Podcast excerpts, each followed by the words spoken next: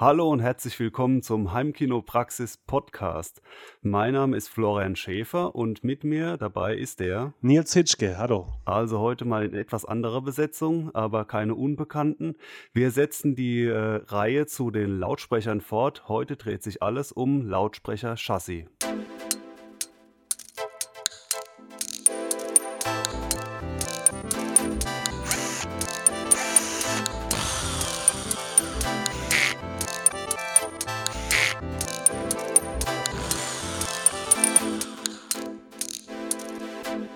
Heimkinopraxis Podcast. Ja, es gab ja schon zwei Folgen zu Lautsprechern, zu verschiedenen Themen, Prinzipien, Mythen, also Bassreflex oder was sind so Vorurteile, mit was wird mal ganz gern falsch geworben und so weiter. Das hatten wir schon. Wen das interessiert, der darf das gerne nochmal nachhören. Heute äh, docken wir daran an und befassen uns mit den Lautsprecher Chassis. Das heißt, äh, ein Chassis, das sind ja diese einzelnen Teile, meistens äh, rund, die vorne in so einem Lautsprecher drinstecken. Also bei einem Drei-Weg-Lautsprecher, ein Hochtöner, Mitteltöner, Tieftöner. Und diese einzelnen Dinger, die nennt man Chassis oder je nachdem, äh, aus welcher Sprache man kommt, ist es auch ein Chassis oder so, weiß ich jetzt nicht, äh, ist vielleicht dialektabhängig. Ähm, ja, zunächst mal, Nils, äh, kannst du diese unterschiedlichen Arten mal ein bisschen abgrenzen und sagen, warum es die unterschiedlich gibt und wie die zu unterscheiden sind? Naja, also es gibt ja erstmal die Notwendigkeit, dass ein Lautsprecherbox nachher, also die fertige Konstruktion, äh, aufgeteilt wird in Hochton, Mittelton und Tiefton, wie du schon gesagt hast. Und da gibt es dann halt auch gleich die Problematik, dass ein Chassis in der Regel nicht das komplette Frequenzspektrum übertragen kann. Das heißt, ähm, es gibt natürlich. Ein Breitbänder. Genau, also ein Breitbänder sagt man ja, er kann alles, aber er kann das halt nur in einem gewissen Pegel. Ähm, er kann Hochton kompromissbehaftet und er kann Tiefton kompromissbehaftet. Ist natürlich ganz schön an sich. Also man kann natürlich kleine, günstige Lautsprecher damit bauen. Auch teure Konstruktionen gibt es damit. Äh, man hat halt kein Problem zum Beispiel mit Phasenverschiebungen oder äh, Probleme mit Übergangsfrequenzen. Das ist der große Vorteil.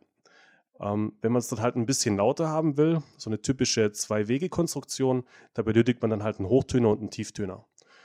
Und da gibt es wiederum verschiedene konstruktions- und bauartbedingte Unterschiede. Wie zum Beispiel bei einem Hochtöner kann das sein eine Kalotte oder ein Bändchen oder ein AMT. Ähm, es gibt Hörner, es gibt Koaxial Koaxiallautsprecher, es gibt Langhubchassis, also ganz viele verschiedene Unterschiede gibt es da. Und wir reden heute mal drüber, was man damit anstellen kann, für was man die braucht und wo die Vor- und Nachteile liegen. Genau, vielleicht noch einmal zu äh, ganz zu Basics auszuholen. Ich glaube, das hat sich wahrscheinlich bei jedem äh, Hörer und den vereinzelten Hörerinnen äh, schon eingebrannt, äh, dass die Größen üblicherweise mit den Frequenzen zusammenhängen. Also auch hier ist es so, die Hochtöne, das sind die äh, ganz kleinen äh, Teile in aller Regel.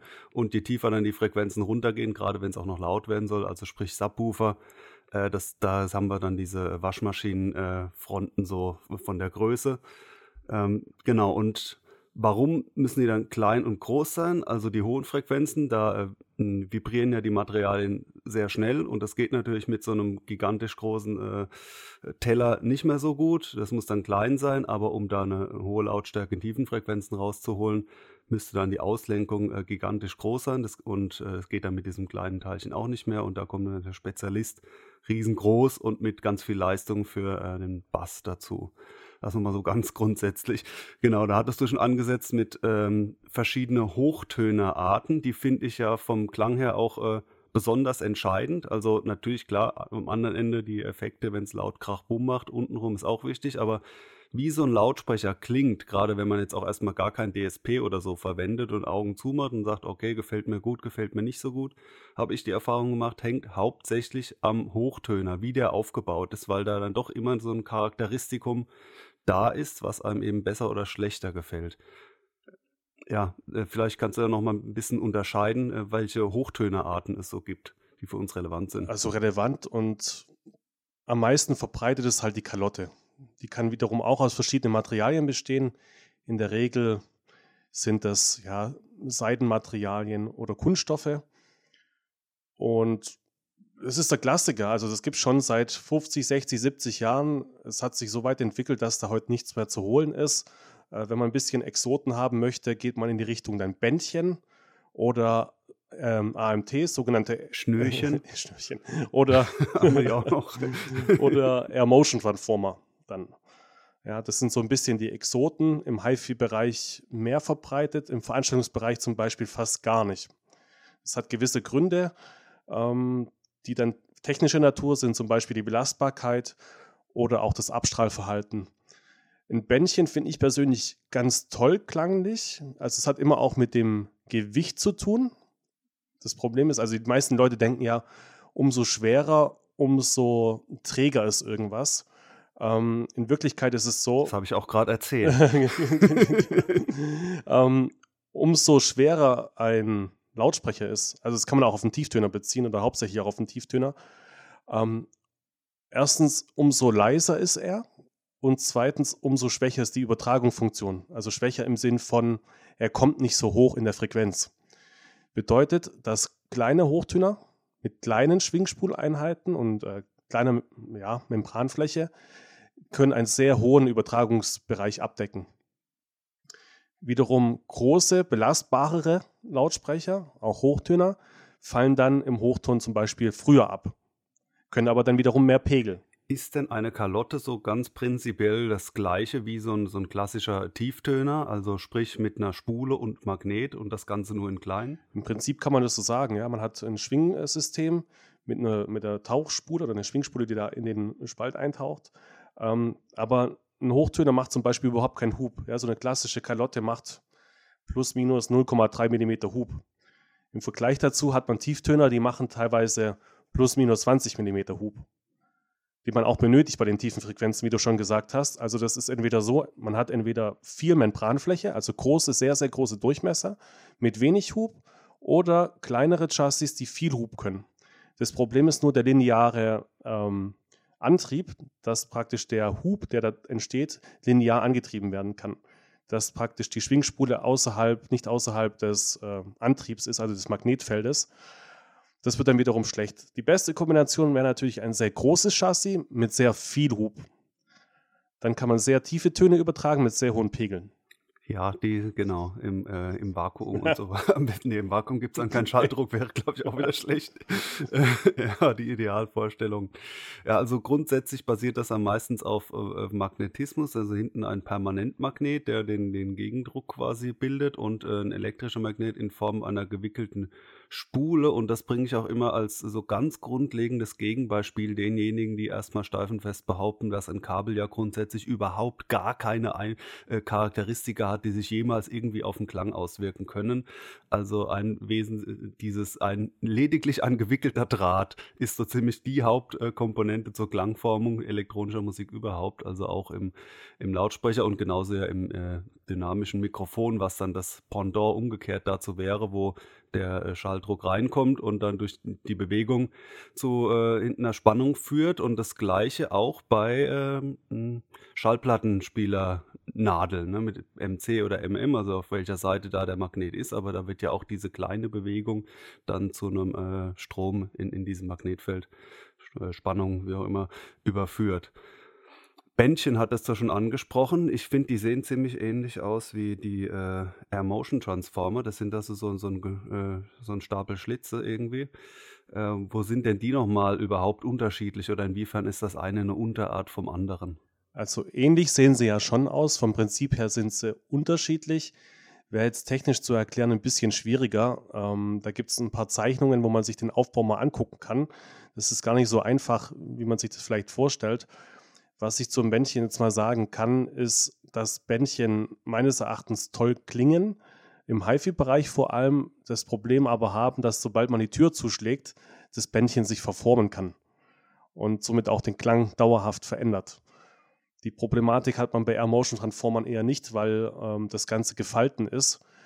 Da gibt es dann so eine Art Kirschkern-Schnips-Effekt, äh, dass die Luft zwischen diesen, das sieht aus wie eine Ziehharmonika, gepresst wird und dadurch halt eine äh, höhere Schaltschnelle erzeugt werden kann und dadurch auch einen sehr guten Wirkungsgrad erzielt werden kann. AMTs sind in letzter Zeit auch immer mehr Mode geworden. Ich persönlich hatte auch schon welche bei mir im Kino im Einsatz, haben aber irgendwie alle das gleiche Problem. Sobald man richtig viel Pegel drauf gibt, klingen die alle ja, stark verzerrend oder metallisch. Das Problem hat man meines Erachtens bei einer klassischen Kalotte nicht. Und diese Formen, zu denen, äh, korrigiere mich, wenn ich falsch liege, sowohl Bändchen als auch AMT gehören, die haben eben eine Vorzugsrichtung in der Abstrahlung, das heißt in ein, auf eine Achse breit und auf die andere schmal, was äh, im Heimkino ten, zumindest nicht auf allen Plätzen äh, gewünscht ist, wenn man jetzt an die Deckenlautsprecher denkt. Richtig, genau. Also eine Abstrahlung, das hat was mit der Größe an sich zu tun, also der abstrahlenden Fläche. Umso höher das Ganze ist, umso mehr bündelt das im vertikalen Bereich. Äh, in der Breite ist es so, als wenn der Schallerzeugungsort eine Linie wäre und dadurch ist die horizontale Abstrahlung sehr breit. Umso größer, wie gesagt, umso flacher oder so kleiner ist der Abstrahlwinkel vertikal. Also man hat halt den Vorteil, es gibt weniger Decken- und Bodenreflexion. Das Problem ist nur, jetzt aus Lautsprecherentwicklungssicht, man muss es natürlich so verbacken, dass der Tief-Mitteltöner auch einen gewissen, also gerade im Übernahmebereich, äh, auch eine ähnlichere Abstrahlcharakteristik hat. Also man kann jetzt keinen extrem breiten, abstrahlenden Lautsprecher nehmen und dann den Hochtöner draufsetzen. Dann gibt es immer so einen Stilbruch zwischendrin. Beziehungsweise in einem etwas größeren Heimkino hat man ja schon äh, rechts-links Sitzplätze und auch vorne-hinten. Das heißt, man will die ja schon in zwei Achsen idealerweise verteilen, sofern ähm, man nicht akzeptiert, dass die Leute in der zweiten Reihe eh in aller Regel taub sind. Zumindest für die Feinheiten. genau. Äh, genau. Ansonsten könnte man ja bei Stereo natürlich auch sagen, so Sweet Spot und so weiter, da sind dann die Bedingungen etwas gnädiger, was denn die Auswahl angeht. Ja, in dem Wohnzimmer ist es auf jeden Fall vorteilhaft, wenn man weniger Decken- und Bodenreflexion hat. Also ich meine, Bodenreflexion hat man auch im optimierten Heimkino. Das hat jeder das Problem, auch Open Air natürlich. Äh, man ist halt gewohnt, dass man die Bodenreflexion eh mithört. Von dem her ist das kein Thema. Man hat sich halt dran gewöhnt. Und äh, was ich noch sagen wollte, der ideale Lautsprecher ist eine sogenannte atmende Kugel. Das heißt, er tut 360 Grad abstrahlen, sowohl vertikal als auch horizontal, und tut sich dann auch noch mit den Chassis zusammen drehen, sozusagen. Ja. Ähm, das Problem ist, es ist dann der tollste Lautsprecher überhaupt, aber man hat natürlich die Raumanregung maximiert. Und wenn jetzt der Raum nicht behandelt ist, dann klingt das viel, viel schlechter als ein normaler Lautsprecher. Wo, genau, weshalb man dann nicht sagen kann, äh, Breitstrahlen ist grundsätzlich gut oder grundsätzlich schlecht. Äh, genau, wenn man halt viel, äh, viel absorbiert, dann braucht man, äh, kann man auch breitstrahlend in Kauf nehmen, weil dort, wo man es nicht hinhaben will, wird es geschluckt. Und im anderen Fall soll das der Lautsprecher machen. Also es kommt halt auf den Anwendungsfall drauf an. In dem Wohnzimmer würde ich was eng abstrahlendes bevorzugen, weil man da in der Regel ja nicht so stark absorbiert oder so viel reinstellen kann. In optimierten Räumen ist es meines Erachtens oder hat auch die Untersuchung so gezeigt, breit abstrahlen besser mit kontrollierter Raumakustik. Das heißt, man muss immer ein Konzept haben, Lautsprecherkonzept und Raumakustikkonzept. Man darf nie eigentlich den Lautsprecher als Einzelnes betrachten, sondern man muss sich eine Idee überlegt haben. Man kann nicht sagen, das eine klingt besser, das andere klingt schlechter. Das geht grundsätzlich nicht. Man muss sich was überlegen dabei. Was ja auch noch so ein ähm, Auswahlkriterium ist für jetzt, also falls man überhaupt in die Verlegenheit kommt, sich einzelne Chassis auszusuchen. Die meisten werden ja eher einen ganzen Lautsprecher suchen.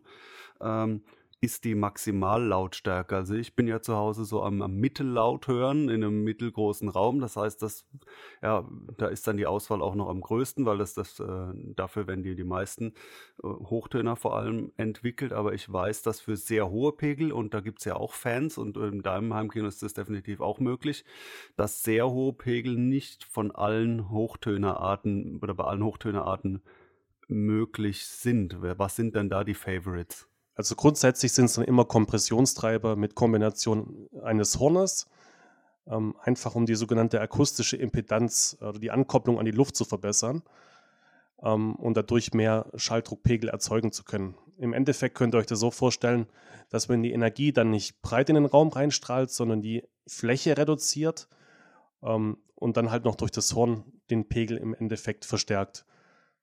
Also die, das Horn, wenn man sich jetzt mal ein Horn vorstellt, was zum Beispiel rund ist oder eckig, egal erstmal die Bauform, ähm, hat dann am Hornmund, das ist dann vorne die Öffnung, ähm, die akustische Impedanz oder das ist dann die Übertragung an die Luft. Das ist so groß, als wenn das praktisch die Hochtönerfläche wäre. Die Mundöffnung wäre dann praktisch so groß wie der virtuelle Hochtöner, sage ich jetzt mal, falls man sich das so vorstellen kann. Und praktisch bleiben dann also in jedem Fall schon mal Horn übrig. Das sieht man ja auch bei, bei Live-Beschallung äh, als äh, den häufigsten. Äh, ich meine, es gäbe aber auch einen oder anderen AMT, der das auch noch schafft, aber mit also gibt es nur noch wenig Auswahl. Also bei den AMTs ist es halt wiederum so, die müssten dann sehr groß in der Fläche sein, wie ich schon gesagt habe. Also dann kommen wir wieder ins Problem, dass die vertikale Abstrahlung sehr begrenzt ist. So macht man es übrigens auch im Veranstaltungsbereich, dass man ähm, spezielle Hochtöne hat, beziehungsweise sehr spezielle Waveguides, die dann Abstrahlverhalten von oder Abstrahlwinkel von 5 bis 10 Grad haben, dass man Line Arrays bauen kann. Das heißt, man braucht entweder viele Treiber, die dann kontrolliert untereinander agieren, oder man macht es mit einem Treiber, der sehr laut kann. Und da kommen wir dann auch an die Grenzen von typischen Kalotten zum Beispiel. Eine typische Kalotte hat eine Schwingspule von, sagen wir mal, 17 oder 19 Millimeter. Ähm, das, damit sind halt Pegel in ganz hohen Bereichen nicht mehr möglich, weil die Kalotte dann aufgibt. Es kommt natürlich auch auf die Trennung drauf an, das wäre das nächste. Man kann, man kann den Lautsprecher natürlich tief ankoppeln oder hoch ankoppeln. Umso tiefer er halt angekoppelt wird, umso schneller kommt er halt in die Begrenzung rein. Und wie ich schon gesagt habe, eine Kalotte oder Hochtöne allgemein können halt keinen Hub. Und sobald ich dann halt meine 0,3 mm Hub erreicht habe, ist halt Ende.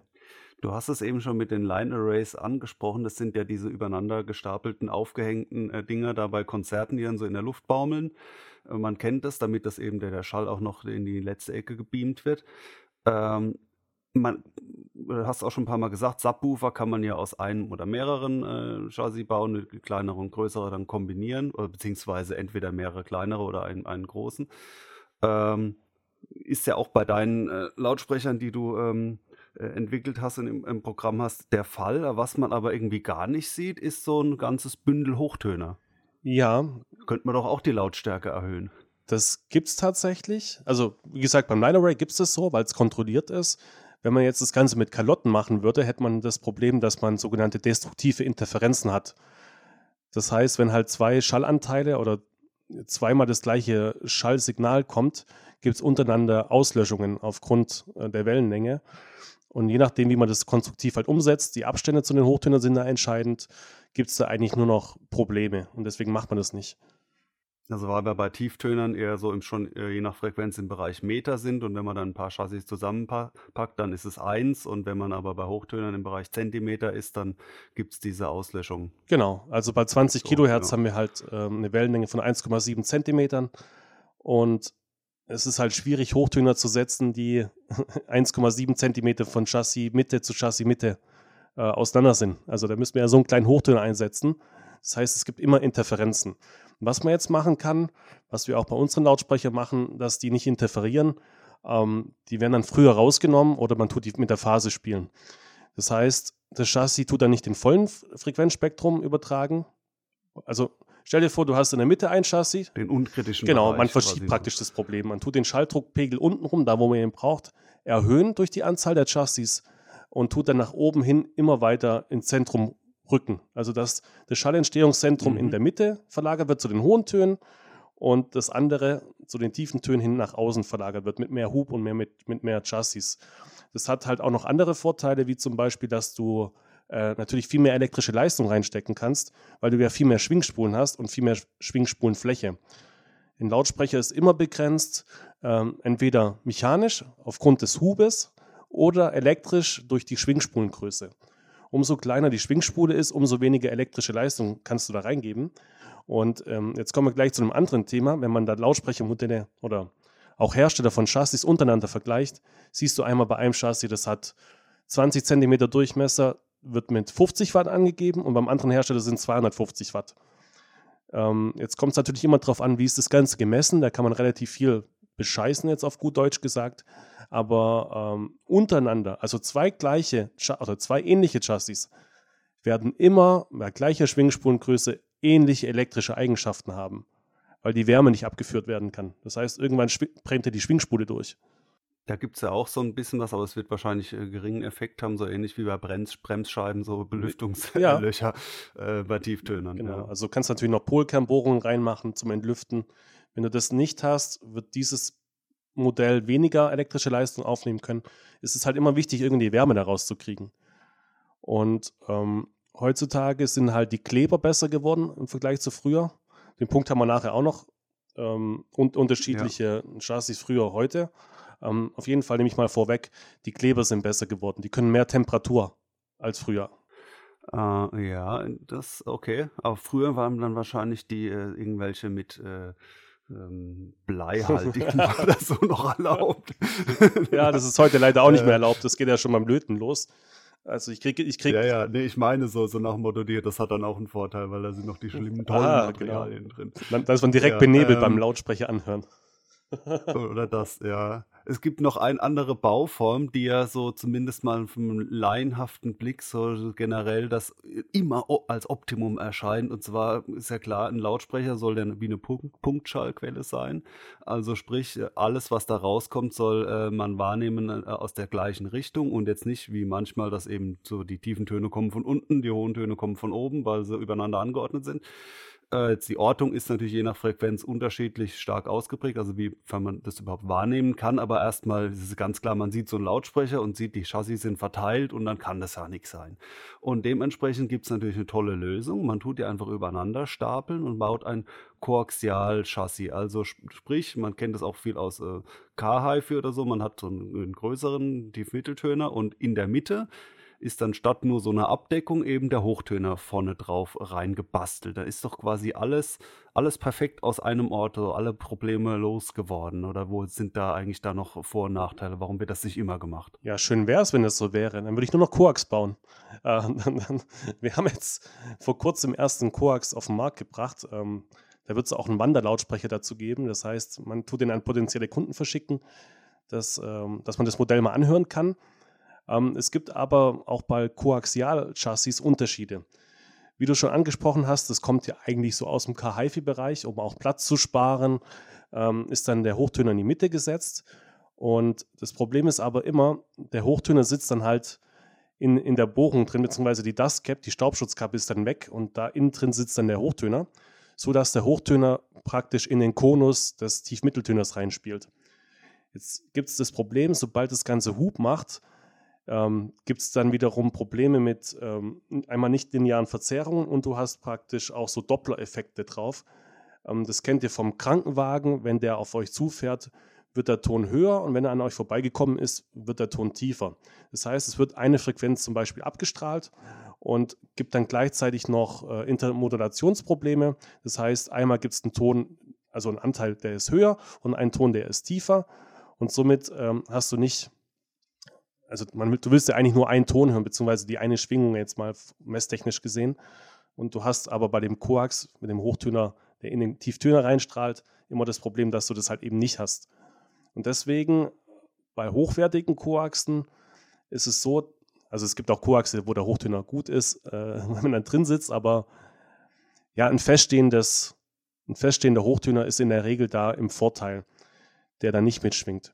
Das Problem ist jetzt wiederum, dass der Hochtöner, der dann vorgebaut ist, ähm, Reflexion vom Tiefmitteltöner bekommt, je nachdem, wie er getrennt ist. Das heißt, ein Tief Tieftöner wird irgendwann bündeln und diese Bündelung wird dann der Schall am Hochtöner reflektieren und wieder zurückgehen.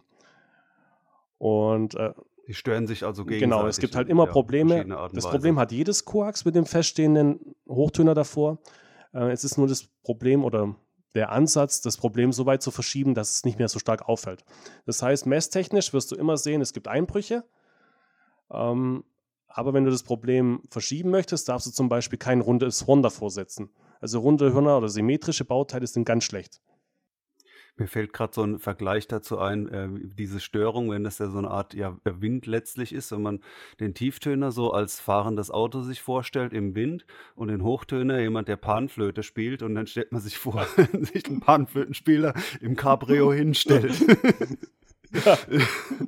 Also, ne, ist das ist schon ein poetischer Ansatz hier. ja hätten wir das auch geklärt, ja. Also man sollte, man muss da quasi so ein bisschen für Windschutz sorgen in die verschiedenen Richtungen und, äh, und genau.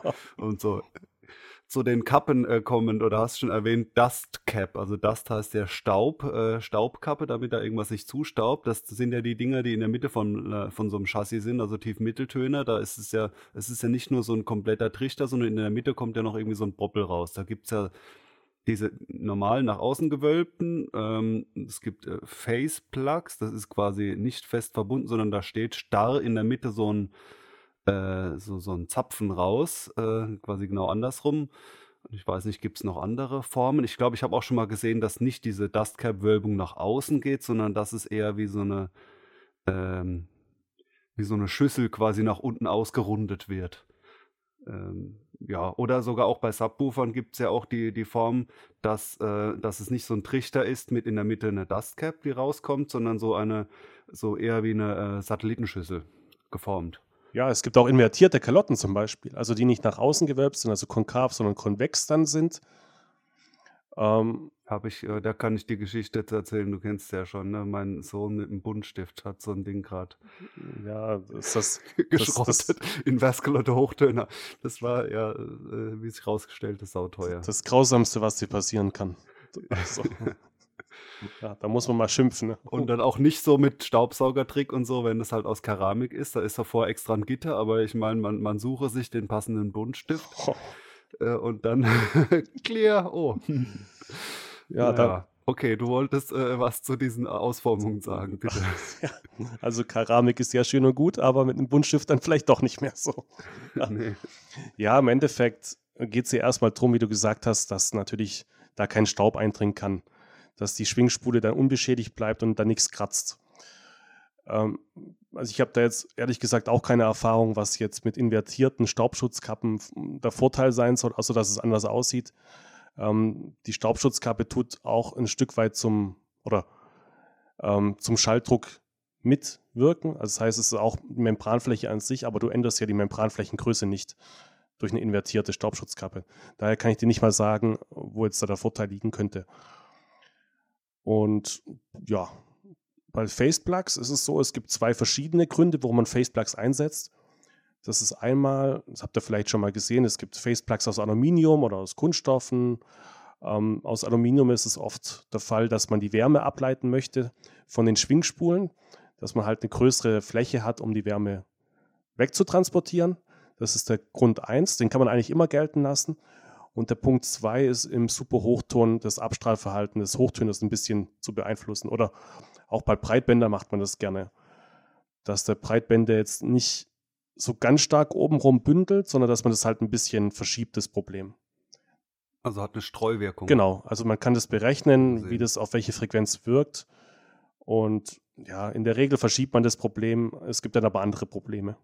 Das gibt es ja auch bei äh, Hochtönern, was dann eher so, da sind wir wieder beim Buntstift, so, so groß wie so eine Stiftspitze aussieht. Wie heißt das da nochmal? Es hat da, glaube ich, einen anderen Namen. Oder ist es überhaupt das gleiche? Gut, dass du es ansprichst. Also bei dem neuen Modell, was wir haben, gibt es einen Ringradiator. Der hat auch so ein so ein Knubbel in der Mitte. Ah, genau, ja. ja. Da ist es eben genau das, dass man im Superhochton, weil diese kleinen, kleineren Hochtöner extrem hochkommen, also gemessen bis ungefähr knapp 40 Kilohertz, dass man den Problembereich ein bisschen Richtung nicht hörbares äh, ja, Bereich verschiebt. Aber ist im Prinzip ja auch ein Faceplug, ein kleiner. Im Endeffekt ja. Okay. Äh, ja, das war, sind wir aber auch schon so ein bisschen bei ähm, Materialien. Äh, also du sagtest auch, ja, so ob man das jetzt so oder so abdeckt, äh, ist jetzt gar nicht so, dass es zwingend einen riesen Unterschied macht. Das ist halt auch mal erstmal ein Staubschutz. Aber wenn man sich äh, Lautsprecher oder Chassis anguckt, dann hat man ja schon das Gefühl manchmal, dass die, die Hauptforschungsarbeit grundsätzlich in die Materialien geht. Also äh, gibt es ja schon, wir hatten es schon mal in einer anderen Folge angesprochen, von dem Kevlar, Flachs, äh, ähm, verschiedene Steine, Diamant, äh, Hanf, was gibt's, Alu, äh, Kupfer gibt's ja noch, das hat man auch noch unterschlagen von Dingens, äh, ne, schon mhm. klar. was haben wir noch für schöne Materialien? Carbon. Ähm, wie klingen die denn? Unterschiedlich. Naja, kommt drauf an, was ich mit dem Material mache, wie ich es aufbaue. Äh, meines Erachtens ist es natürlich ganz oft so, dass die Firmen versuchen, jedes Jahr irgendwas Neues auf den Markt zu bringen, aus marketingtechnischer Sicht. Das heißt, es wird versucht, das noch bessere Material irgendwie herzubekommen und was dann zum Beispiel noch steifer ist oder im Endeffekt geht es immer ums Gleiche. Ja? Lautsprecher kann man seit 80, 90 Jahren bauen und das Prinzip ist immer das Gleiche. Und es ist natürlich nicht so schön, wenn man Werbung macht mit einem Papiermembran, weil Papier dann ja komplett langweilig ist, weil das ist ja ein Standardmaterial. Aber man unterschlägt natürlich, dass man mit Papiermembran mit die besten Ergebnisse bekommen kann. Oder man kann sehr, sehr gute Ergebnisse erzielen. Jetzt tun die Hersteller da sehr stark forschen, was man machen kann. Im Endeffekt gibt es technische Eigenschaften, die man erreichen möchte, und das ist immer eine hohe Steifigkeit des Membrans. Deswegen, du hast ja schon angekündigt oder ähm, gesagt, du hast einen Diamanthochtöner. Das hat natürlich in der Steifigkeit sehr hohe Vorteile. Das Problem ist aber in der Regel, dass du eine sehr schlechte innere Dämpfung hast. Das heißt, das resoniert irgendwann das Chassis. Und wenn das in die Resonation trifft oder tritt, dann ist da kein Halten mehr. Bei Papiermembran zum Beispiel ist es so, dass es nicht ganz so steif, hat aber eine höhere innere Dämmung oder Dämpfung. Und da tust du die Probleme mit dem sogenannten Aufbrechen weiter frequenzmäßig nach oben verschieben, zum Beispiel. Ähm, also man sollte vielleicht aufhören, so nach den Membranmaterialien zu, zu oder nur auf das äh, sich zu beziehen und danach zu schauen. Das ist kein Garant dafür, dass es ein guter Lautsprecher wird. Es ist ja auch schon auffällig, zu, äh, zu welch dekorativen Ergebnissen die Forschung dann da kommt. Ja. Also wenn man jetzt sagt, es geht nur um, um Wirkung und dann sagt man, oh, das ist aber eine schöne Farbkombination und Materialanmutung. Genau. Äh, oder auch anderes Beispiel, dass äh, man, also es gibt ja wenige Hersteller, aber manche, die, äh, die sind ja in den verschiedenen Bereichen sehr aktiv. Das heißt, die haben, sage ich mal, ein dekoratives Wohnzimmer-Lautsprecherprogramm. Da sind dann die, die total bunt. Und die haben aber zum Beispiel auch ein Heimkinoprogramm und so High-End Heimkino heißt ja in der Regel hinter einer äh, akustisch transparenten Leinwand und da ja, wären ja dann so helle, bunte, spiegelnde Chassis nicht gut, weil man die gegebenenfalls sieht dadurch und dann kriegen die es komischerweise auch hin, das Ganze irgendwie in dunkel mit einem anderen Material auf, zu einem ähnlichen Klangergebnis zu führen. Nee, nee, das ist dann viel schlechter. Nee, nee, nee, das geht nicht. Das kann man so nicht sagen. Nein, nein. nee, also es gibt natürlich schon technische Hintergründe, warum man das oder das andere macht. Äh, zum Beispiel Aluminium ist deutlich, also steifer als Pappe, hat aber wieder das Problem mit dem, ja, ich sage jetzt mal einfach, einfach ausgedrückt, mit Klingeln. Ja? Deswegen macht man auch Sandwich-Membrane. Das heißt, Kombination aus Papier und Aluminium. Dann nimmt man praktisch aus beiden Welten die Vorteile mit. Das macht ja dann schon Sinn. Aber einfach zu sagen, aufgrund eines Chassismaterials ist der Lautsprecher besonders toll oder besonders schlecht, das ist einfach nur Marketing-Verarsche. Äh, du sagst äh, Aluminium, äh, das war ja auch das Beispiel, was ich schon mal brachte, weil ich tatsächlich so einen Lautsprecher mal hatte als, äh, als E-Bassist. Da gibt es die Firma Hartke und vielleicht noch ein paar andere, die die äh, gern einsetzen. Die sind, äh, die sieht man dann ganz deutlich auf der Bühne, so 4x10 Lautsprecher, 4x10 Zoll mit Alumembran.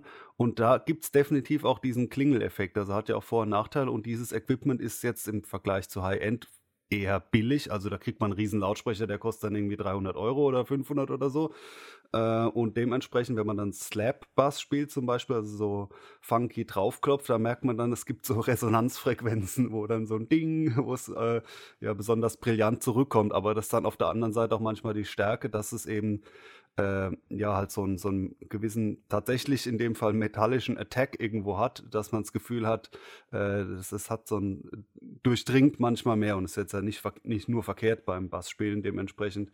Äh, die sind da besonders prägnant. Und das ist auch ein, ein Erlebnis, das ähm, hat natürlich jetzt ähm, nicht jeder, aber wo man auch Equipment noch mal ein bisschen anders kennenlernt, wenn man jetzt E-Gitarre oder E-Bass oder sowas spielt und dann äh, dieses Verhältnis zwischen äh, ein Geräusch reingeben und rauskommen bemerkt. Also das ist ja meistens im Heimkino jetzt eher irrelevant. Aber zum Beispiel merkt man dann auch, wie, äh, wie schnell Verstärker ansprechen. Also man sollte meinen, dass es so ultra schnell ist, dass man da überhaupt nichts merkt. Aber wenn man jetzt irgendwie so, eine, so einen Rhythmus reinklopft und hat dann irgendwie so ein Class D mit Processing und so weiter, dann kann das echt sein. Also das merkt man wirklich beim Spielen, dass man denkt, das ist alles so indirekt. Ich spiele hier und irgendwie, dass das reagiert gar nicht so richtig. Alles so ein bisschen in Zeitlupe. Und bei anderer Technologie, jetzt zum Beispiel hatte ich mal einen wunderschönen 300 Watt Vollröhreverstärker, sau schwer, äh, über 30 Kilo nur das Verstärkerteil. Und da war aber wirklich der tolle Effekt, hat zwar schon, schon im, im Standgas gebrummt, also wenn es äh, ruhig ist, hat man schon gehört, der läuft, aber dann jeder Ton kam dann aber auch sofort rausgeschossen, also das ist dann auch ein ganz tolles Spielgefühl, wenn man irgendwie diese Schnelligkeit so richtig merkt. Da kann ich mir gut vorstellen, dass man da eher verwirrt ist, wenn es dann zu spät kommt, also dass es ablenkt. Oder wie ist das dann für dich? Ist definitiv ein, Minus. Also es ist so, weil es gibt ja die Instrumente auch alle akustisch, ne, Gitarre oder so. Und wenn man dann das an einen Verstärker an, anschließt und dann in so einem Delay unterwegs ist, ist es total blöd. Also noch viel blöder, aber da muss man es ja richtig lernen. Da stelle ich mir aber furchtbar vor, ist Orgel spielen, weil da hat man noch diesen extremen mhm. Luftschall. Mhm. Ist jetzt nicht elektrisch bedingt, aber wenn in der Kirche Orgel gespielt wird, man kennt das ja, die, die gucken dann runter mit dem Spiegel und sehen unten so und müssen eine halbe Sekunde vorher spielen oder eine Sekunde so, bevor dann damit das passt zu dem Gesinge. Und manchmal, so wie die Sprechchöre, dann geht es ja auch vor und zurück und die singen überhaupt nicht mehr zusammen. Äh, und ich war mal in so einem, so einem äh, Kirchenkonzert, es gab ja auch so in den 70ern viel, so, das weiß nicht, in den 70ern habe ich noch nicht gelebt, aber so 70er Jahre Musik, so äh, äh, Hard Rock, ja, mit, mit Orgel. die Purple und so lässt grüßen, Emerson, Lake Palmer und so in der Art war da so eine Band, die haben da gespielt und dann, ja, wir spielen mal in der Kirche, cooles Setting, kann man auch mal mit einer echten Orgel. Und es war vom Sound her auch mega cool. Aber ich habe dann irgendwann, also leider war, hatte ich dann doch dafür ein zu gutes Gehör. Ich habe dann gedacht, ganz ehrlich, der spielt nicht mehr im Takt. Beziehungsweise zumindest, wo es bei mir ankommt, ist es nicht mehr im Takt. Der ist halt sein Normalsetting wahrscheinlich eher gewohnt, also sprich E-Orgel und so. Und dann spielt er in der Kirche, wo er wirklich einen ganzen Schlag mindestens vorne dran spielen muss. Und ähm, da, da muss man, das ist so ähnlich wie Instrumentenflug im, im Flugzeug oder so. Also man, man muss einfach da anders navigieren und kann leider nicht mehr nach Gefühl gehen. Es war vielleicht, ich weiß nicht, wie er es dann wahrgenommen hat oder ob es jemand aufgenommen hat. Also wenn es jemand aufgenommen hat, dann war das wahrscheinlich ein ziemlich ernüchterndes Ergebnis für diese Band. Ja, das kann ich mir gut vorstellen, ja. Dass das da verwirrend ist oder komisch. Jetzt haben wir also so etwas abgeschweift, aber wir hatten ein paar Tricks jetzt quasi so, oder das heißt Tricks, so die, die, äh, so, ja, ich für mich selber will schon sagen, dass das so ein Marketing-Ding ist, wie, wie schick die Lautsprecher von vorne aussehen oft. Oder es gibt auch ja, günstige Lautsprecher von, von allen möglichen Herstellern, wo man die anschaut und sieht, Klavierlack, um das Chassis rum gibt es einen gebürsteten Alu-Ring und jetzt also nicht so super noble Sachen, aber schon, es sieht schon edel aus. Und dann kostet so ein Standlautsprecher manchmal mit drei, vier Chassis nur so 150 Euro. Ja, das ist dann bestimmt sehr dann, gut. ja, du, da ist dann der Preis schon eine gewisse Skepsis. Und dann äh, ist aber, also so meine Erfahrung, dann ist ein ziemliches Erwachen schon beim Tiefmitteltöner, wenn man den dann mal ausbaut also erstmal sieht man dann das Gehäuse, da fängt es dann in der Regel schon an, äh, lässt dann schon nach im Aust äh, Eindruck, aber dass also es schon Chassis gibt, äh, die von vorne einfach komischerweise viel besser aussehen wie von hinten.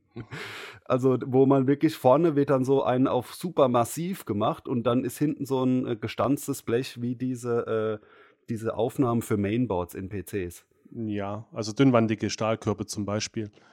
Das gibt's dann. Genau. Oder wo man einfach, also ich finde, zum gewissen Grad zumindest kann man das schon so in die Richtung Gewichtskäufer dann irgendwie unterwegs sein, wenn man halt, gerade wenn man das selber baut, selber entwickelt, gewisse Chassis in die Hand nimmt, auch wenn es dann im Einzelfall Abweichungen geben kann. Aber äh, so ein erster Qualitätseindruck, der, der ergibt sich, finde ich, schon, wenn man ähm, ja, wenn man so ein Chassis in die Hand nimmt. Und das hat man natürlich normalerweise nur, wenn man es irgendwie selber baut, weil ein fertiger Lautsprecher, den sieht man halt nur von der dekorativen Seite. So ist es. Also natürlich, mh, mm, das einzuschätzen, ob das Ding nachher was taugt oder nicht, ich klar, aus, aus optischen Gründen ist natürlich schon zum Stück zum Teil möglich, aber es kann sein, dass ein billiger Lautsprecher oder ein billig wirkender Lautsprecher sich hervorragend äh, messen lässt. Also das kann man dann wirklich nicht sagen, ob das jetzt gut oder schlecht ist so mal aus dem Stegreif. Also es gibt natürlich auch Chassis, die sind sehr hochwertig aufgebaut, auch vom Antrieb her, Magnetsystem und so weiter, ähm, die sich aber vielleicht nicht so toll messen.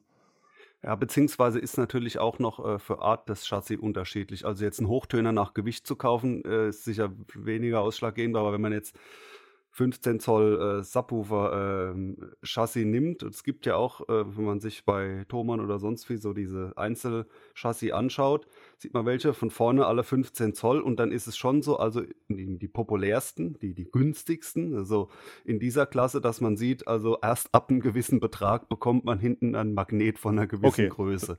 Davor sieht es nur von vorne groß aus. Das kann man schon so stehen lassen, das stimmt. Also das hat ja auch was mit der äh, Schwingspulengröße nachher zum Teil zu tun. Ähm, du brauchst dann stärkere Magneten oder mehr Material. Und dann kommen wir wieder zu dem Punkt, dann ist auch das Chassis an sich schwerer. Wobei man natürlich den Trend hat, bei hochwertigen Chassis Richtung Neodym-Magneten zu gehen, dass du halt stärkere Antriebe hast äh, bei geringerem Gewicht. Ähm, von dem her, also man muss dann schon Äpfel mit Äpfeln vergleichen. Genau, ja, ja. Was es sogar auch gibt. Ich weiß aber ehrlich gesagt nicht, in welchem Lautsprecher jetzt konkret, aber ich habe gehört, es gäbe es auch äh, aktive äh, Gegenmagnete quasi. Also dass nicht ein Permanentmagnet wie Neodym da ist, sondern dass man so gesehen den anschalten muss, den Lautsprecher, und dann, dann zieht hinten der Magnet. Äh, Im Prinzip ist es ja so ähnlich wie bei einem Magnetostaten. Da hast du nicht diesen Permanentmagnet, sondern machst es natürlich über eine hohe Spannung. Ähm, ja, aber das wären dann natürlich Sachen, die sind exotisch und extravagant. Genau, was mir noch eingefallen ist, was ich auf jeden Fall noch nachreichen wollte, zu den Materialien nochmal. Ähm, Im Idealfall sagt man ja Diamant oder Keramik, das sind so die härtesten Materialien, die man bekommen kann. Ähm, ist auf den ersten Blick erstmal ganz toll, auch aus Entwicklersicht gesehen.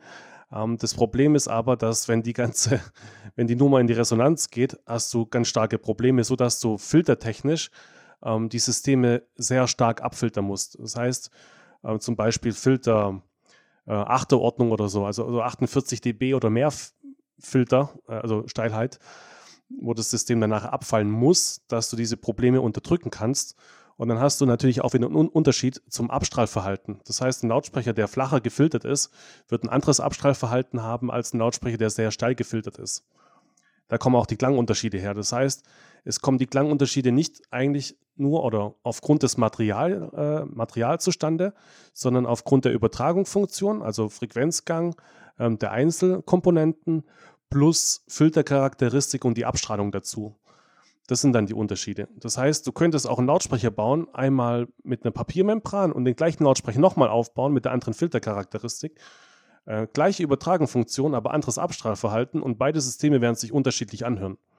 Und dann ist es ja auch nicht auf das Chassis an sich zurückzuführen oder das Material. Ja, daher nochmal so diese, diese, ich sage jetzt mal, diese aufdringliche Meinung, ähm, es ist dann schon mehr Richtung Marketing getrieben, dieser Effekt man, man sucht halt, ich meine, ich äh, bin ja seit vielen Jahren im, Produktmanagement, jetzt in einer anderen Branche, aber äh, man sucht natürlich so, wenn es ums Vermarkten geht, immer, immer um äh, nach leicht verständlichen äh, Parolen, ja. Und wenn man sagt, hier Filter diesen, das, kleine Vorlesungen, dann weißt du Bescheid. Das ist natürlich äh, viel zu kompliziert, sondern dann muss man sagen, ja, was weiß ich, glänzend ist strahlender Klang was. Also man sucht dann halt so und, und versucht, also würde ich jetzt als Produktmanager auch, äh, je nach natürlich Kundschaft, fordern, sagen, nein, also Leute, wenn es teuer ist, muss auch teuer aussehen. Ne? Irgendwo, man, man kennt das. Das, das ja. stimmt, klar. Man sucht ja immer diese Unique Selling Points, so heißt es ja Marketing Deutsch äh, mäßig. Und oder ja. das, ja. Und da, da muss man dann diese exklusiven Materialien, das wird vielleicht beim gleichen Zulieferer gekauft, der sagt, für, nur für uns macht ihr dieses Material, ne? wo wir dann sagen, da, da kann dann keiner beweisen, dass es, also dann, dann kann man einfach nichts mehr dagegen sagen. Wenn es nur bei dem Hersteller Flachsmembran gibt, ja, dann kann man natürlich sagen, ich glaube euch nicht, das ist blöd, aber man kann nicht sagen, ich kriege das gleiche woanders billiger. Ja, da sind wir ja eigentlich beim Punkt und äh, die Problematik, die man so im HiFi-Bereich hat, oder nicht nur HiFi-Bereich, sondern Lautsprecher, Heimkino allgemein. Äh, man probiert das Pferd immer von hinten aufzuzäumen. Es ist ja einfacher, zum Beispiel ein tolles Kabel zu kaufen und sich dann einzureden, dass der Klang verbessert worden ist, also aus psychoakustischer äh, Sicht schon. Ja, aber es macht wenig Sinn, wenn man sich beschäftigen muss, oh, mit Raumakustik, mit irgendwelchen Dingen irgendwo hinhängen oder äh, Grundsätzlichkeiten und Basics erstmal auszuführen, bevor man an solche Nummern geht. Nein, man kauft sich ein Kabel, man kauft sich irgendwas Teures. Ähm, das ist ja auch immer der Grund, warum Leute aufrüsten, ja, mit Elektronik und dann merken sie irgendwann mal nach zehn Jahren vielleicht, ah, ich bin jetzt doch nicht so weit gekommen, wie ich eigentlich das gerne hätte, obwohl ich jetzt 20.000 Euro oder mit X ausgegeben habe. Und äh, bei mir rufen auch ganz viele Leute immer an, ah, was kann man denn machen, was, was, was bringt denn den Schritt vorwärts? Und wenn es dann Richtung Raumakustik geht und derjenige zahlt dann im Endeffekt 1000 Euro und die 1000 Euro Raumakustik bringen halt mehr als 50.000 äh, Euro für die Elektronik und man den Leuten die Augen öffnet, dann gibt es dann wirklich Leute, die dann sagen, boah, das hätte ich im Leben nicht für möglich gehalten. Was dann natürlich schön und. Ja, aber es ist fast leichter, die 50.000 Euro ne, für die äh, Elektronik, sag ich mal, rauszuleiern. Also das sind einfach Sachen, die sind, der, die Sexiness von gewissen äh, Komponenten, ja, dann wird lieber, nein, aber alles klar, abverstanden, aber ich will das mit den goldenen Steckern. So ist es, also, ja, doch, genau das ist es. Ich habe letztens einen Lautsprecher gesehen, äh, der ging bei Facebook rum, für 750.000 Euro. Und ich gucke mir die Konstruktion an und denke so, okay, der, wo das gemacht hat, hat schon mal nicht verstanden, was er da macht. Aber es kostet 750.000 Euro und du siehst, die, die, Leute bejubeln es. Warum bejubeln die das? Es sieht anders aus, es ist groß, also groß geht ja immer, es ist hochglanzlackiert. Äh, es ist einfach teuer und wenn der Erste schreibt, boah, das muss ja der Hammer sein und das muss super funktionieren, dann sind die Leute begeistert. Ja, die verstehen aber das Prinzip nicht, was hier physikalisch passiert. Das heißt, das ganze Grundverständnis fehlt schon, aber egal. Hauptsache teuer und laut und schön und toll. Und manche Dinge sind jetzt auch für so fast noch Lautsprecherleien schon eigentlich Blödsinn. Also sobald man ein bisschen in der Materie ist, zum ersten Mal so zwei Seiten im Internet gelesen hat zum Thema Lautsprecherbau, weiß man ja zum Beispiel, dass Vollholz nicht so gut ist. Noch so ein Beispiel, ne? Äh, also so, so massive Eiche oder irgendwie sowas. Klar, ist als Möbelstück schön, aber das schwingt halt mit. Und natürlich ist so Pressmaterial wie MDF, das wirkt erstmal vergleichsweise wie Schrott. Trotzdem gibt es definitiv auch High-End-Lautsprecher, die genau versuchen, damit zu punkten, indem sie nur sagen, guck mal hier eine dicke Eichenplatte. Ja, das stimmt. Also Gehäusematerialien, wobei Gehäuse ist allgemein noch ein bisschen unterschätzt sogar. Je nachdem, was du natürlich da einpflanzt, wenn du große Tiefmitteltöne oder tief, große Tieftöne einpflanzt, äh, muss man natürlich auch schon ein bisschen nach Gehäuseresonanzen schauen. Also ein bisschen ist untertrieben, ja. Aber es gibt Hersteller oder es gab Hersteller, die haben sich eher das so überlegt, ja, ich habe hier einen Lautsprecher, der wirkt wie ein Instrument. Das heißt, man muss irgendeine Resonanz da drauf geben, die dann besonders äh, eigenartig klingt oder einzigartig klingt. Und in Wirklichkeit ist es ja genau das, was man nicht haben möchte. Also man möchte kein schwingendes Gehäuse, was irgendwas dazu dichtet und dazu erfindet. Ja, da muss man schon ein bisschen abgebrüht sein, um damit ins Marketing zu ja, gehen. Ja, aber es, es, klappt. Also wenn man das Marketing technisch toll aufbaut, äh, wird es bestimmt Kunden geben, die das kaufen. ja, ich glaube da aber auch an das Gute. Also ich bin festen Überzeugung, dass so Leute auch mal äh, das öftere mal so richtig eine Ansage bekommen. ja, also das denke ich schon auch. Das müssen sie dann halt aushalten. Ne? Äh, genau. Nochmal zu dem Thema Chassis, wir sind mal zu Gehäusen abgeschweift, könnte man fast nochmal äh, dazu eine, eine, Folge rein Gehäuse äh, machen. Das sieht immer, ist schnell irgendwie weit jenseits der halben Stunde Laufzeit, äh, was den Podcast angeht. Ähm, aber provokante oder das heißt äh, auf den Punkt gebracht eine Frage zu Chassis. Es gab früher 70er Jahre die Hochzeit oder weiß nicht, ob sie 70er hauptsächlich sagen, das HiFi, weil da gab es ja auch keinen Fernseher und kein Tablet und so weiter, sondern da das Elektronikgerät im Haushalt, was in allen Zeitschriften beworben wurde und jeder hatte und entsprechend Geld reingesteckt hat, die HiFi-Anlage. Das heißt, da gab es ganz viel große Lautsprecher und viele sagen damals, da haben die noch, äh, da wussten alle Bescheid, da wurden die besten Plattenspieler gebaut, die besten Chassis und so weiter. Versus, also sprich, dass äh, die Aussage früher, die frühere Technologie, die früheren Chassis, das war das bessere, ausgereiftere, kriegt man mehr fürs Geld. Äh, und natürlich auf der anderen Seite die Aussage, die Forschung geht weiter, jedes Jahr was Neues. Wir können doch heute Sachen machen, die gab es damals noch gar nicht. Also die, da können ja die früheren Lautsprecher eigentlich überhaupt nichts taugen, wenn man das so ansieht. 70er Jahre, um Gottes Willen, das ist doch gerade letztes Jahr wurde doch noch mal was Neues entwickelt. Äh, was würdest du sagen, sind die besten äh, Chassis und Konzepte oder die, die, unverändert, sind die die aus der guten alten Zeit oder das ganz neue Zeug? Ja, du weißt ja, früher war alles besser. Also auch gerade, ich sag mal, das beste Baujahr war so 86 so, da, da war das beste Baujahr. Ähm, alles davor und danach ist alles schlechter geworden oder war schlechter. Nein, Quatsch. Also nochmal, man tut seit 90 Jahren das gleiche Lautsprecherprinzip anwenden.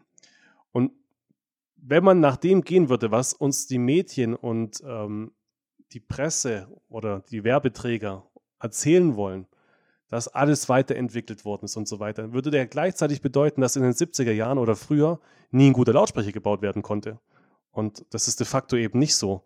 Also die Entwicklung ist weitergegangen, das stimmt schon, aber man muss mal sehen, von wie viel Prozent wir hier reden. Ja?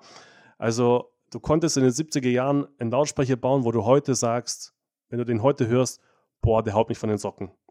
Gibt es definitiv. Also das ist ein Fakt. So, was hat sich denn verbessert die letzten Jahre?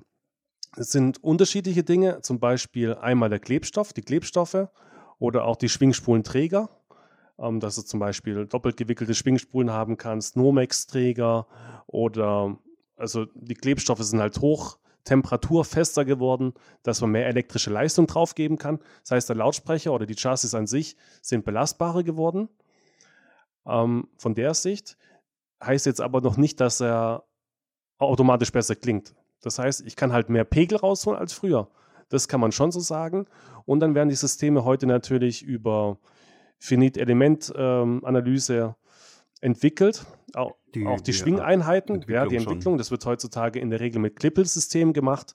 Aber du musst dir vorstellen, diese Forschung, die es da gibt, da reden wir von, früher hat das Chassis 97 Prozent erreicht von dem, was geht, und heute sind wir halt bei 99 Prozent.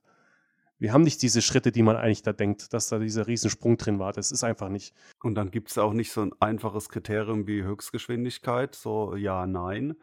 Also ich würde sagen, zum Beispiel, wenn man das Woodstock Festival sehr, sehr bekannt nimmt und sich die Bilder anschaut, waren vorne ein ganzer Berg Lautsprecher und 30 Meter weiter hat niemand mehr was gehört. Also, und da geht es ja jetzt eher um, um Höchstleistung. Ne? Aber wenn ich jetzt zu Hause mit viel Platz habe und mir zwei Lautsprecher hinstelle und in mittlerer Lautstärke ein Lied hören will, äh, dann ist mir jetzt auch, auch, egal, ob die heutigen Chassis äh, nochmal 20% leistungsfähiger sind, wenn ich die eh bei den unteren 20% betreibe. So ist es. Also ich empfehle ja eh immer, stellt mehr hin als zu wenig. Was bringt es mir, einen Lautsprecher irgendwie mit 100% zu belasten? Oder ich komme an die Grenze 100%, da stelle ich mir lieber zwei Lautsprecher hin und habe 70% als Beispiel. Das Problem ist natürlich auch, jetzt wenn man mal Richtung Veranstaltungstechnik geht, ähm, die ganze Anlieferei und Lagerhaltung ist ja viel teurer geworden als früher. Das heißt, die, die Fläche ist teurer geworden, die LKWs sind teurer geworden, der Sprit ist teurer geworden und so weiter.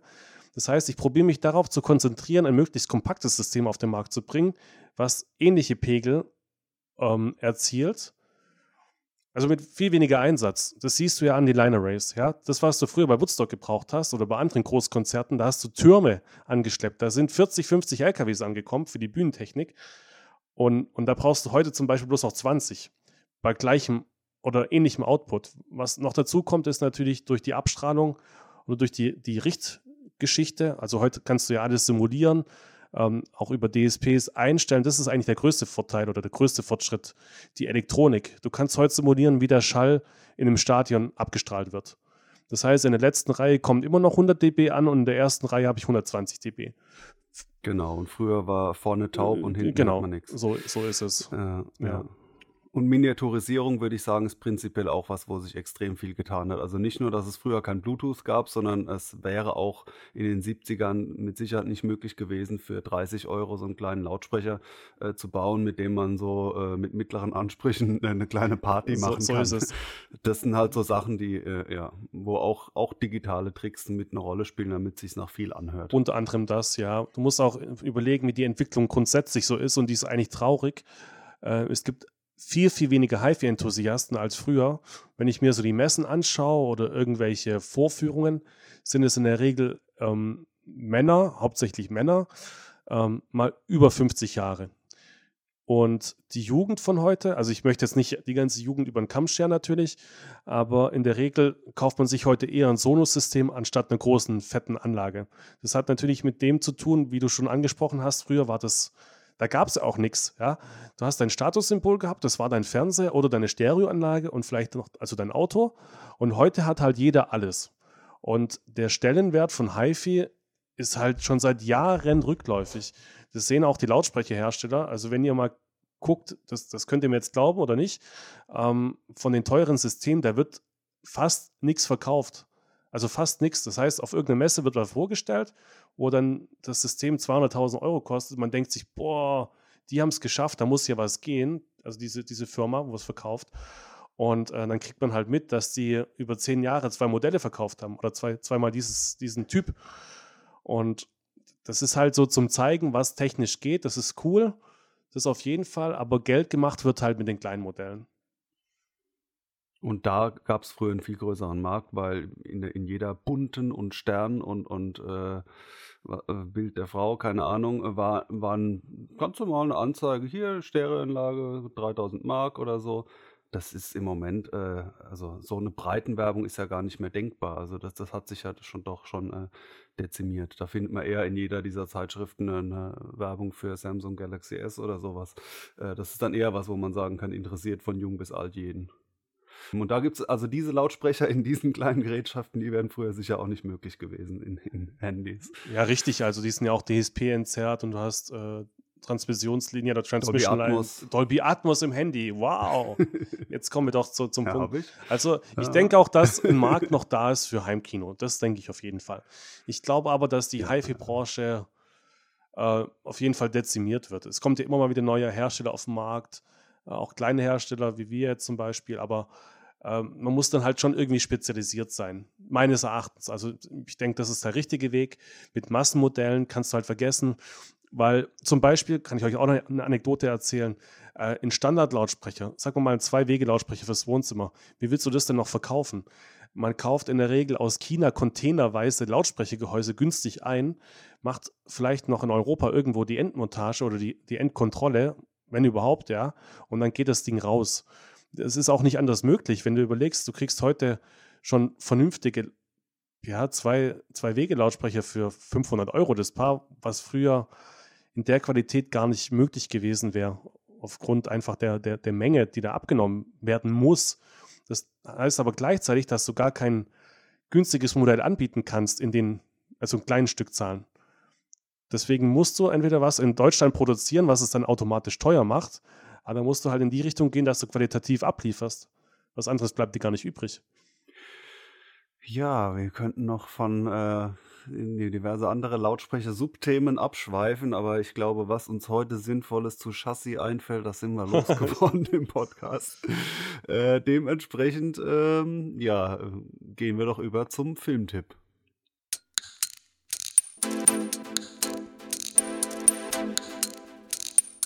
Der Heimkinopraxis Filmtipp. So, Filmtipp. Äh, ja, ich glaube, ich war im letzten Mal dran, aber so nicht von der Chronologie der Aufnahme her, sondern wie, wie, es, äh, wie ihr es als äh, Hörerinnen und Hörer wahrgenommen habt. Äh, aber der Nils, der hat in letzter Zeit nur langweiligen Kram gesehen, deswegen überlässt er mir den Vortritt. Also ich habe mich nicht aufgedrängt. Äh, äh, Nils, nächstes Mal darfst du dir mal wieder was äh, Nettes ausdenken. Aber ich habe einen Filmtipp für euch. Und zwar, es ist jetzt nicht so ein wirklich alter Film, aber schon relativ alt, Touch of Evil also das heißt jetzt in meinem Fall, jetzt bin ich ja hier schon so berüchtigt für alte Filme, ne? Er ist von 1958, also schon ein bisschen älter. Äh, und zwar von, ähm, ja, wie heißt er denn, der gute Orson Welles, genau. Also von Orson Welles kennt ja jetzt jeder äh, oder viele Citizen Kane. Citizen Kane ist von 1941, glaube ich. Der ist sogar jetzt in 4K erschienen und so. Citizen Kane ist ehrlich gesagt überhaupt nicht mein Ding. Ich finde ihn so wichtig tue. Ich so, oh, ich weiß nicht, mir gefällt er einfach nicht. Ich habe ein paar Mal gesehen, egal.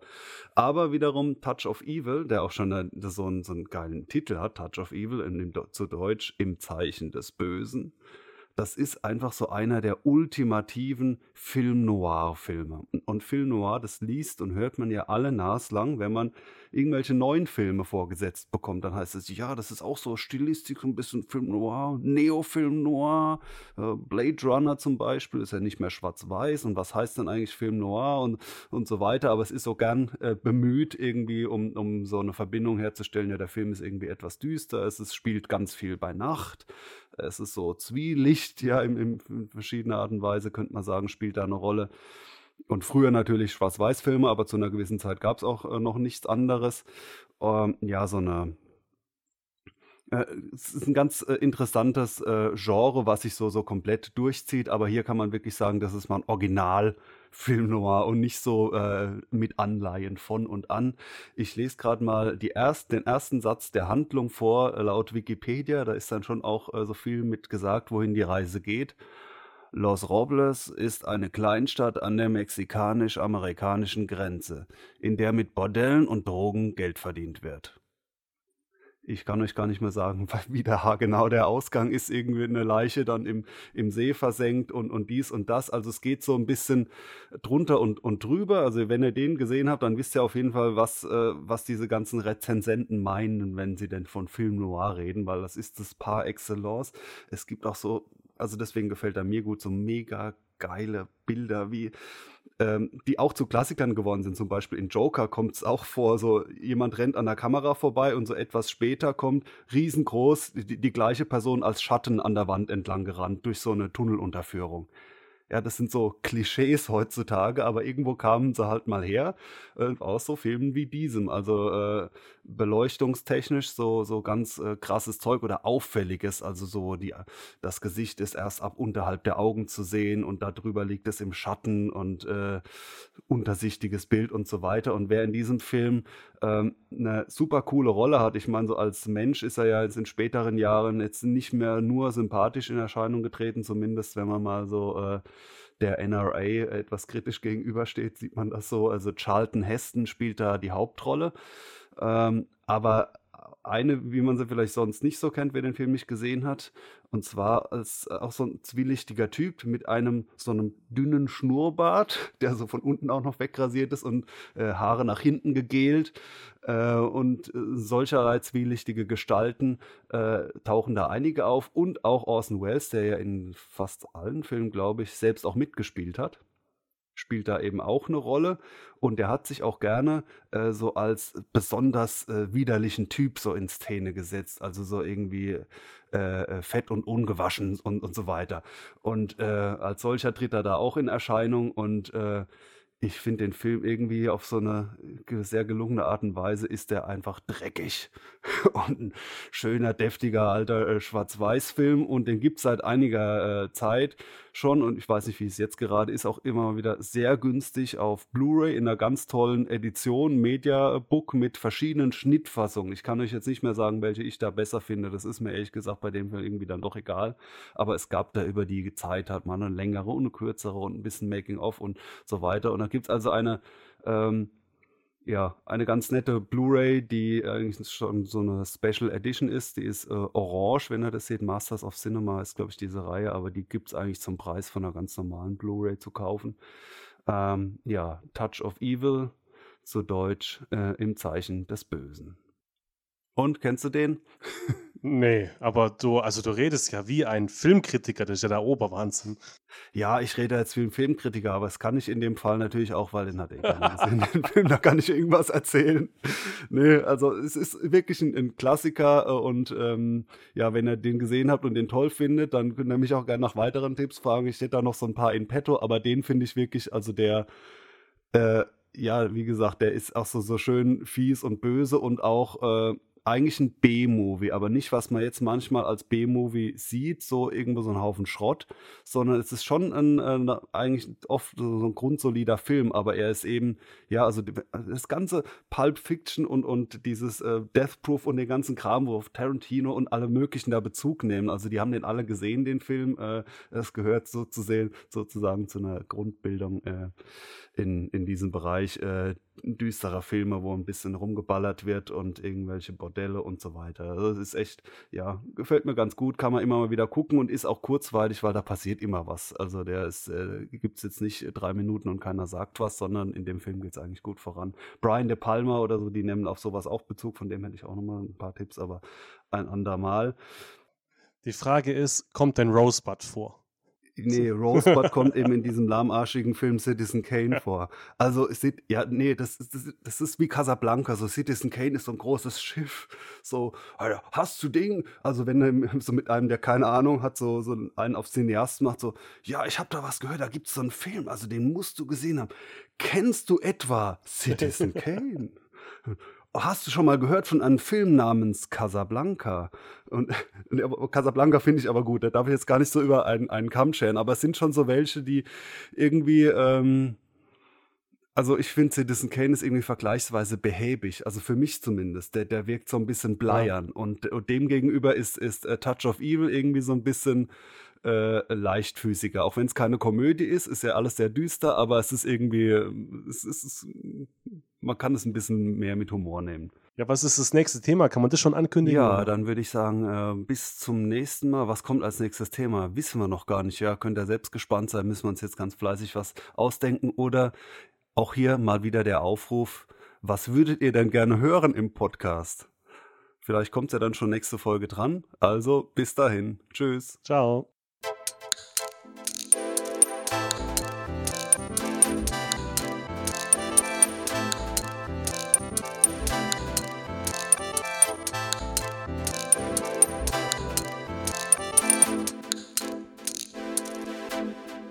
Der Heimkinopraxis Podcast, präsentiert von www.heimkino-praxis.de, der Seite rund ums Heimkino.